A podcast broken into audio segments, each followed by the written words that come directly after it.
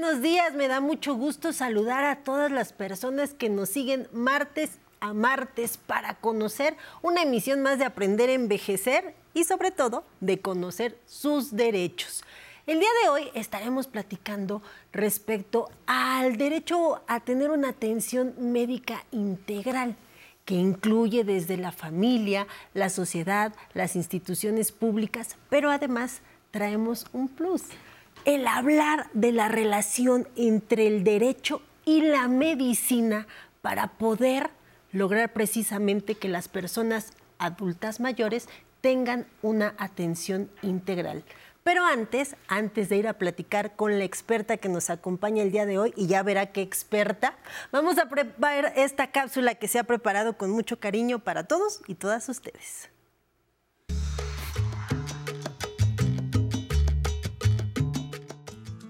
El respeto a la dignidad de las personas es un derecho fundamental reconocido por la legislación internacional y la constitución política de los Estados Unidos mexicanos. Una expresión importante de este derecho a la dignidad es la obligación de la sociedad de proporcionar atención médica integral a las personas adultas mayores y todos aquellos cuidados que les garanticen condiciones de dignidad con un enfoque gerontológico. De hecho, la Convención Interamericana sobre la Protección de los Derechos Humanos de las Personas Mayores destaca la relación estrecha entre las leyes, gerontología y la medicina. Por ello, en lo que a adultos mayores se refiere, la gerontología pone especial énfasis en evitar el abandono de la persona mayor y procurar actividades de asistencia social y atención integral de las personas mayores. Y un aspecto importante de esto es la atención médica. Este día, en Aprender a Envejecer, vamos a informar a las personas adultas mayores sobre la importancia de que reciban atención médica y cuidados en todos aquellos aspectos que contribuyan a un envejecimiento activo y saludable y sobre todo que les garanticen una vida con dignidad. Esto es Aprender a Envejecer. Comenzamos. Pues ya estamos de regreso y hoy le damos una calurosa bienvenida a alguien que no necesita presentación, pero lo vamos a hacer. Hoy nos acompaña en vivo Citlali López. Ella es maestra en ciencias médicas, médica cirujana por la UNAM, especialista en acupuntura y fitoterapia y también es una de las más queridas conductoras de Aprender a Envejecer y además colaboradora en otras producciones del 11. ¿Qué más presentación, mi querida Citlali? Muchas gracias por habernos acompañado el día de hoy.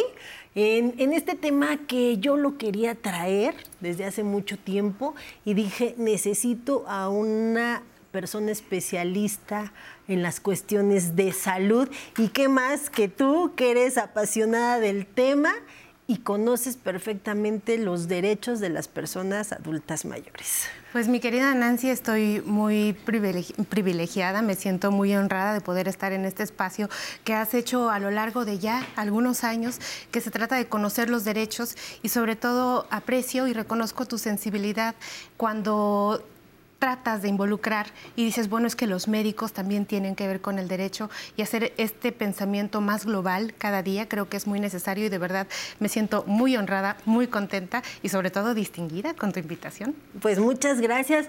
Empecemos a darle al programa. Yo le había pedido a la producción unos tamalitos, un atolito para, para que estuviera más sabrosa la plática, pero nada más nos trajeron un cafecito.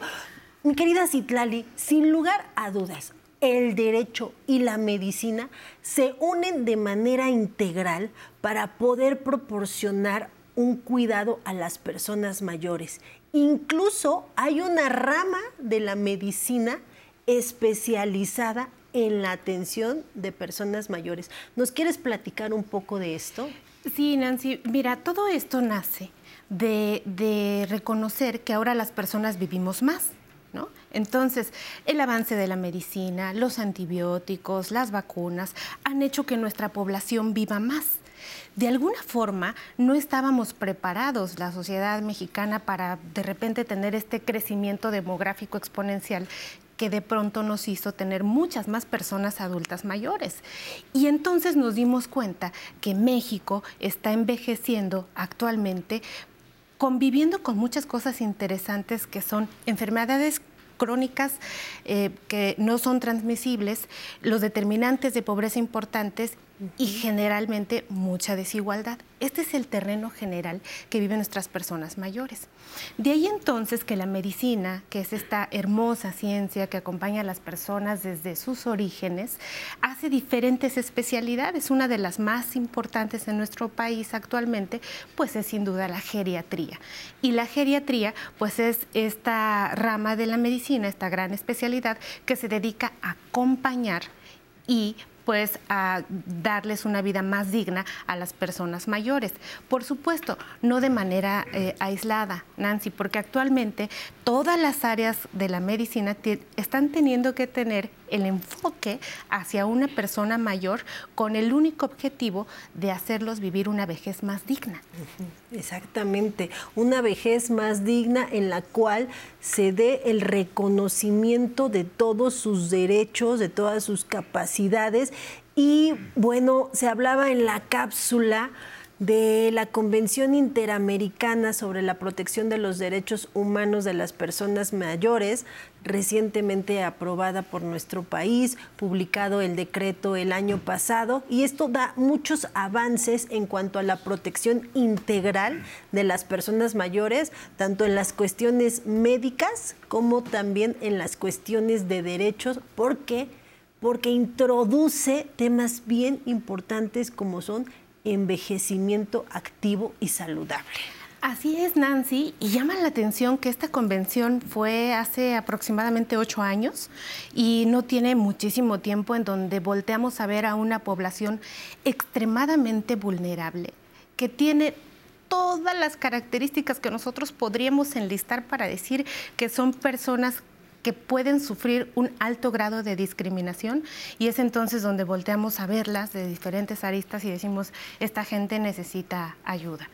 Ahora bien, como decíamos, la interrelación que se da entre el derecho y la medicina, yo quisiera eh, iniciar platicando sobre unos derechos muy importantes para las personas mayores y que van de la mano con las cuestiones médicas consentimiento libre e informado, cuidados paliativos, cuidados a largo plazo y voluntad anticipada. Mira, ya te, ya te aventé una bomba de fuego.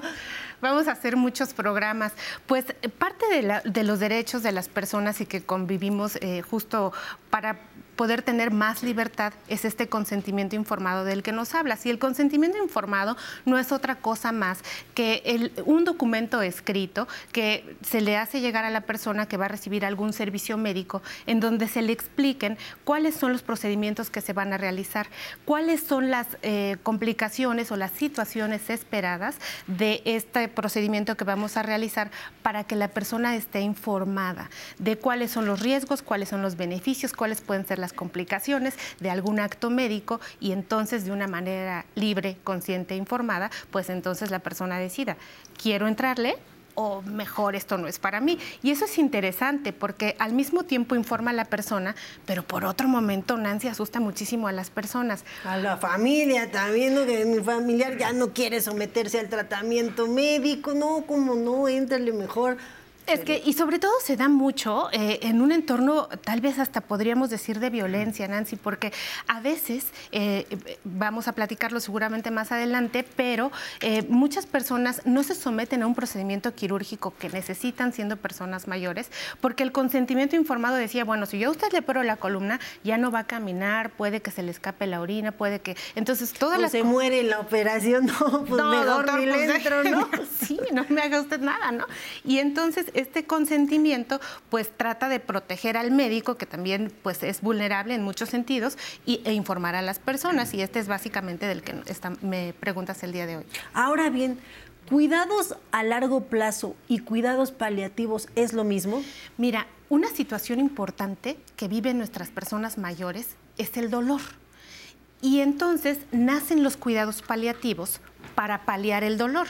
Es decir, cuando una enfermedad o un dolor, Nancy, no tiene una curación específica, entonces ocupamos muchas estrategias que están paliando. Es decir, como que diciendo, pues puedes vivir mejor conservando la dignidad de la persona, manteniendo y respetando la vida y no acelerando los procesos de muerte, que eso es algo muy importante en los cuidados paliativos, porque ante todo, actualmente nuestra legislación y todo lo que está alrededor de en México, pues protege la vida de las personas. Exacto, esa es una de las principales aristas que tienen los médicos, la protección de la vida, pero también las personas tienen el derecho a decidir hasta cuándo a través del documento de voluntad anticipada, que vamos a platicar de ello después del corte. Vamos a ir rápido a un corte, pero antes yo les quiero recordar que el 11 siempre está con ustedes gracias a la aplicación 11 más, en la cual ustedes encontrarán todo el contenido de la emisora del Instituto Politécnico Nacional para que puedan verlo uno y otra vez. Así que vamos a ver un rápido corte y después regresamos a seguir conversando con la invitada del día de hoy. Toda la vida es un aprendizaje. Entonces, eh, el, rollo, si, si, te lo tomas, ¿cómo te diré? Con pesimismo el llegar a X edad, pero a mí me parece que yo ahorita en una edad esplendorosa y creo que son etapas. O sea, yo disfruté mis 50 y mis 60 y mis 30 y, yo siempre he dicho, además, yo, me quedé como con los 30, ahí no pasé, según yo. O sea, esa etapa me gustó tanto y soy muy así. Y soy, soy nunca, mis hijos a veces me, me medio regañan porque soy de chancleta y mi short, y luego papá, pues vas a salir a la calle, ¿y qué? O sea, no le digo miedo, me dejo el pelo largo y me regañan, papá, es que se te ve menos pelo, de todas maneras no tengo, déjame lo que lo ve aquí, eh, eh, eh, pero ha sido, yo creo que cada los 20, los 30, los 40, ha sido un aprendizaje. Ahorita estoy en los 70, ¿no? Pero, pero también es una maravilla. O sea, estoy aprendiendo otras cosas, ¿no? Y percibo las cosas de otra manera por todo lo que hay atrás. Entonces yo creo que desde que arranca uno estás aprendiendo a, envejecer o, a, lo que sigue, la etapa que sigue.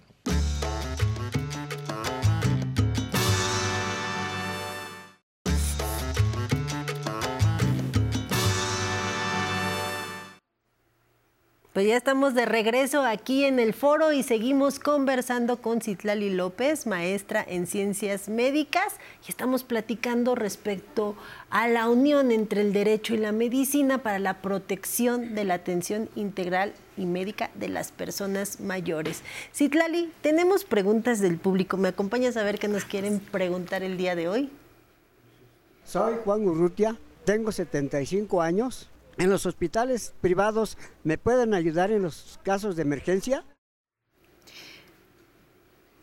Sí, señor Juan, de hecho es parte de la obligación de cualquier persona que pues brinde servicios de salud, no negarle la atención a una persona que necesite pues cuidados de emergencia. Sin embargo, pues quisiera recomendarle que si usted tiene una derecha biencia o no, siempre tenga cautivo un hospital que no sea privado para que pueda llegar pues con más comodidad y sobre todo pues en términos de dineros que no sabemos qué pudiera pasar cuando se resuelva la urgencia, pues usted esté más cómodo, don Juan. También recordarle que tenemos a los hospitales de de la Secretaría de Salud que pueden darle a usted una muy buena atención y si no, pues no le puede causar un gran problema económico. Sí, porque como bien, pues son instituciones privadas, van a, van a generar un cobro, pero la atención médica no la pueden negar en cuestión de, de una emergencia. Vamos a la siguiente pregunta. Buenas tardes, mi nombre es Alejandro Manzano, tengo 64 años. ¿Qué pasa si no estoy asegurado por una dependencia? Bueno, pues si no hay ninguna derecho a biencia, lo que se puede hacer es acudir a los hospitales de la Secretaría de Salud y ahí pues usted puede ser atendido muy bien. Eh, si hay alguna emergencia que tenga que llevarle la Cruz Roja y todo, el país está preparado para recibirle en alguna de estas instituciones, como le comentamos también al señor Juan. Oye, eh, retomando estas preguntas, es triste, lamentable, pero es una realidad que no todas las personas mayores en nuestro país cuentan con, asistencia médica de instituciones eh, de seguridad social como es el IMSS, el ISTE. Así es, Nancy. Ojalá que poco a poco este modelo vaya cambiando y pues la salud sea de beneficio total de la población, pero sí, sí estamos preparados. Vamos, los hospitales de la Secretaría pueden hacer frente, tenemos grandes instituciones, al Instituto Nacional de Neurocirugía, Nutrición, Salvador Subirán, el GEA González. Tenemos muchísima infraestructura que sí puede atender a la población más desprotegida. Eso, eso está interesante y afortunados de contar con estas instituciones para una atención digna y de calidad para todas las personas mayores. Otro de los temas importantes y que no se nos pueden escapar el día de hoy es hablar respecto al derecho integral que tienen las personas a tener una vida digna y libre de violencia. La violencia en las personas adultas mayores lamentablemente se da desde la célula fundamental que es la que los debe de proteger como es la familia. Después nos vamos a la sociedad, después nos vamos a las instituciones públicas, a las instituciones privadas y no paramos en cuanto la violencia hacia este grupo vulnerable. Totalmente de acuerdo, Nancy. Y anteriormente pensaríamos que todos estos determinantes de violencias, eh, pues no tienen nada que ver con la medicina. Y actualmente nosotros ya sabemos que hay un daño profundo a nivel cardiovascular, a nivel neurológico, entre otras eh, alteraciones corporales que vienen a través de este tipo de violencias y que se da históricamente por esto del edadismo, ¿no? O sea, el edadismo institucional que muchas veces nosotros vamos a consulta eh, con un doctor y nos dice, bueno, usted ya no escucha bien pues es que es por la edad, usted ya no camina bien, pues es que también es por la edad, ya no come bien, también es por la edad, ¿no? Y entonces las personas van empezando a cambiar su cosmovisión y pues ellos mismos se van... No, pues por mi edad, ¿ya qué le hago? Entonces está el edadismo institucional, el edadismo que se da de persona a persona, en donde te encuentras a, un familiar que hace tiempo no ves y te dice, oye, pero qué deteriorado te ves, o una persona que está trabajando en tu mismo empleo y dice, bueno, es que tú no puedes hacer ya tales cosas porque tu edad ya no te lo permite, y el autoinfligido, en donde ya te convenció el mundo de que por la edad ya no puedes hacer más. Entonces te vas encontrando barreras con este edadismo que pues te llevan a vivir un cúmulo de violencias. Y vamos a decir que las personas mayores no solamente sufren un tipo de violencias, vamos a poner ahí que es la orientación sexual, vamos a, hablar de qué tan grande eres, porque no es lo mismo que tengas 60 que tengas 70, 80 o más, ¿verdad? Tampoco es lo mismo que seas hablante de alguna, de, de alguna lengua indígena, tampoco si eres pues muy pobre, porque entonces ahí hay un problema importante, es decir, no existe solamente una vía de discriminación y de violencia, sino hay muchísimas con las que convive una persona mayor. Por eso tenemos mucha urgencia de proteger a esta población tan, vulnerable y sobre todo con los tipos de maltratos tan importantes, como bien lo dijiste Nancy, que vienen de la familia. O sea, cuando le dicen, mamá, tú que no tienes nada que hacer, pues cuídame al hijo, ¿no? O sea, a ver, papá, tú que vives en tal lugar, pero ahora queremos que vengas acá porque pues no te podemos ir a cuidar hasta allá y te sacamos de tu hábitat para atrás. Ahí estamos también trabajando. Pero como está tan disfrazado de amor, ¿no? O sea, yo porque te quiero, te violento, entonces no nos damos cuenta que estamos lastimando la salud de las personas, Nancy. Y esto es algo muy importante. No, y aparte, mi querida Citlali, a las autoridades encargadas de la investigación y persecución de los delitos necesitan el apoyo de los peritos médicos para determinar los grados de lesiones, los grados de violencia física, psicológica, y una vez más nos unimos las leyes y la medicina para el cuidado integral de las personas mayores. Hay muchos temas más que atender, pero se nos terminó el tiempo, mi querida Citlali. Te quiero agradecer que hayas estado el día de hoy aquí en vivo con nosotros para seguir platicando y para darles a conocer a las personas mayores este derecho de la atención médica integral. Muchas gracias. agradecida soy yo por el privilegio, de verdad me siento muy honrada por estar en tu espacio, Nancy. Y pues a todas las personas que nos siguieron el día de hoy, muchas gracias que hayan estado a lo largo de esta emisión aquí con nosotros. Y ahora nos vamos con otro amigo y compañero que está aquí en el foro y es Alan Calvo, que nos va a enseñar a consultar nuestro historial crediticio en la página oficial del Buró de Crédito. Nos vemos la próxima semana para seguir conociendo más derechos.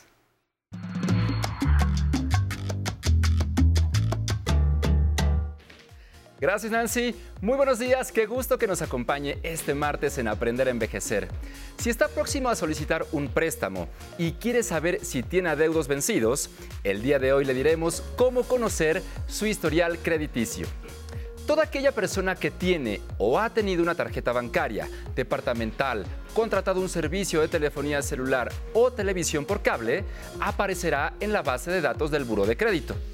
El Buró de Crédito es la principal empresa que genera un historial para reportar el comportamiento de pago de personas o empresas. Para ello, puede solicitar un reporte de crédito especial. En este documento se detalla su comportamiento de pagos. Conocerá si sus créditos están al corriente o si presentan atrasos menores o mayores a 90 días, entre otras opciones. Esta consulta es gratuita una vez al año, así que si desea hacer una consulta adicional, tendrá un costo de 35 pesos con 60 centavos. Para obtener el reporte necesita contar con su RFC y un correo electrónico vigente. A continuación le diremos los pasos que debe seguir desde su teléfono móvil. Vaya a su navegador de internet y entre al sitio web www.burodecredito.com.mx. Pulse en Obtén tu reporte de crédito especial. En la siguiente página, autorice a Buró de Crédito para que consulte su historial crediticio. Deslice la pantalla y toque en la casilla Autorizo y acepto. Abajo encontrará otra casilla que está seleccionada automáticamente, Incluir mi score. El score es la puntuación crediticia que obtiene con base en el comportamiento de sus pagos. Toque sobre ella para desactivarla. De lo contrario, esta consulta tendrá un costo de 58 pesos. Luego presione en Continuar. En el siguiente paso, ingrese, ingrese sus datos personales, apellido paterno, apellido materno y nombres. A continuación, escriba su fecha de nacimiento. Posteriormente, introduzca su RFC. En el siguiente campo, agregue su correo electrónico y confírmelo. Continúe bajando y añada los datos de su domicilio. Debe ser el mismo al que le llegan sus estados de cuenta. Introduzca calle y número. Una vez que ingrese el código postal, automáticamente le arrojará el estado y la ciudad. Después elija el municipio y la colonia. Luego presione en Continuar. Aquí debe proporcionar su información crediticia.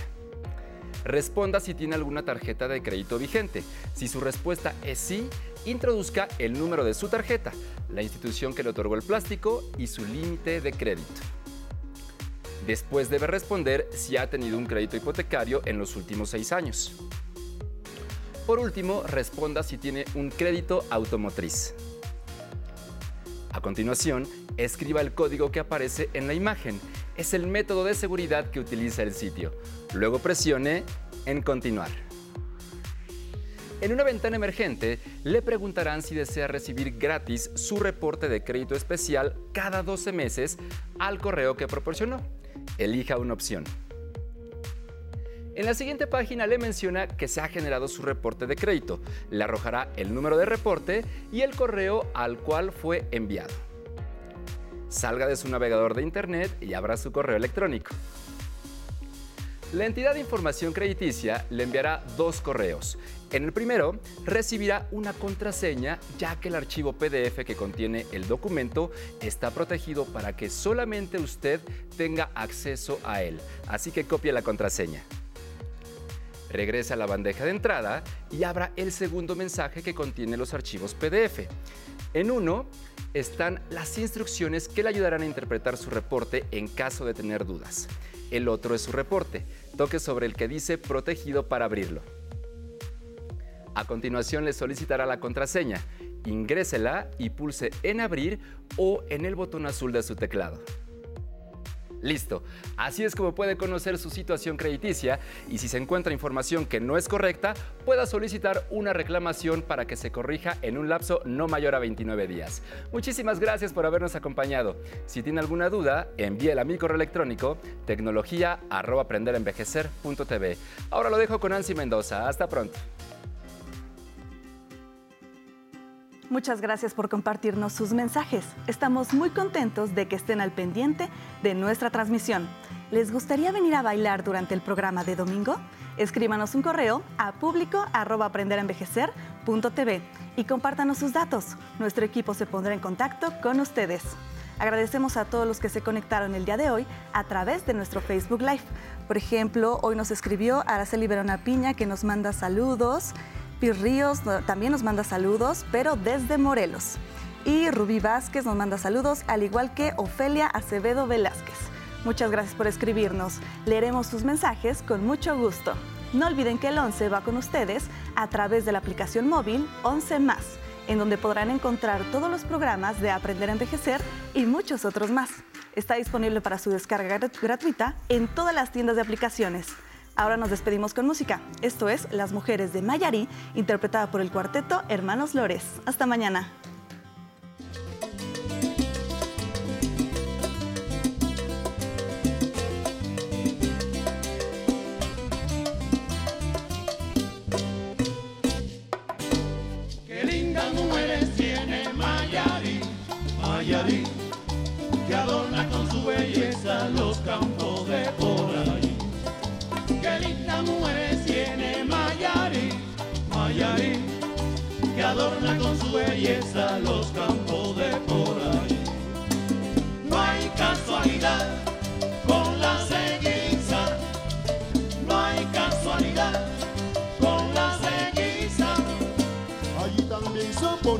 Pero en menor cantidad. Allí también son bonitas, pero en menor cantidad.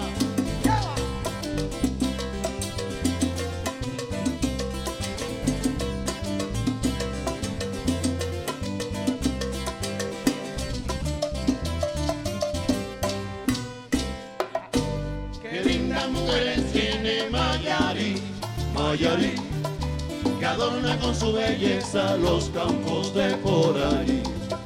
Qué lindas mujeres tiene Mayari, Mayari, que adorna con su belleza los campos de por ahí. No hay casualidad con la ceguiza, no hay casualidad con la ceguiza. Allí también son bonitas, pero en menor cantidad. Allí también son bonitas, pero en menor cantidad. De Cuba vengo cantando, ahora voy caminando.